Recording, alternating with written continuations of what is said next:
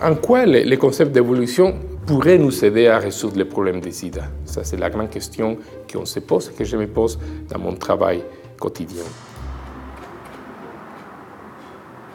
L'être humain et beaucoup d'autres espèces, ou toutes les espèces, ont souffert eh, des infections. Pensons à la peste. La peste avait décimé la population européenne et on pense toujours avec horreur à ceux qui sont décédés mais on oublie tous ceux qui ont survécu. Nous ne sommes pas égaux face aux infections. Au cours de l'évolution, des variations dans les gènes de certains individus leur ont permis de résister à des virus mortels. On observe notamment cette diversité de réactions dans le cas du sida. Tu vois, ça, ça devrait être 14 kg d'Alton. Mais tu, n'as jamais fait d'antithèse. Les êtres humains sont très très différents dans sa réponse à l'infection par les virus du sida.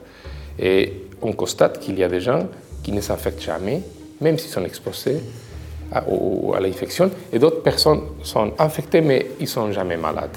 les différences sont des différences au niveau génétique. En comparant l'ADN de personnes séropositives, les chercheurs ont pu mettre en évidence les gènes impliqués dans la résistance au virus.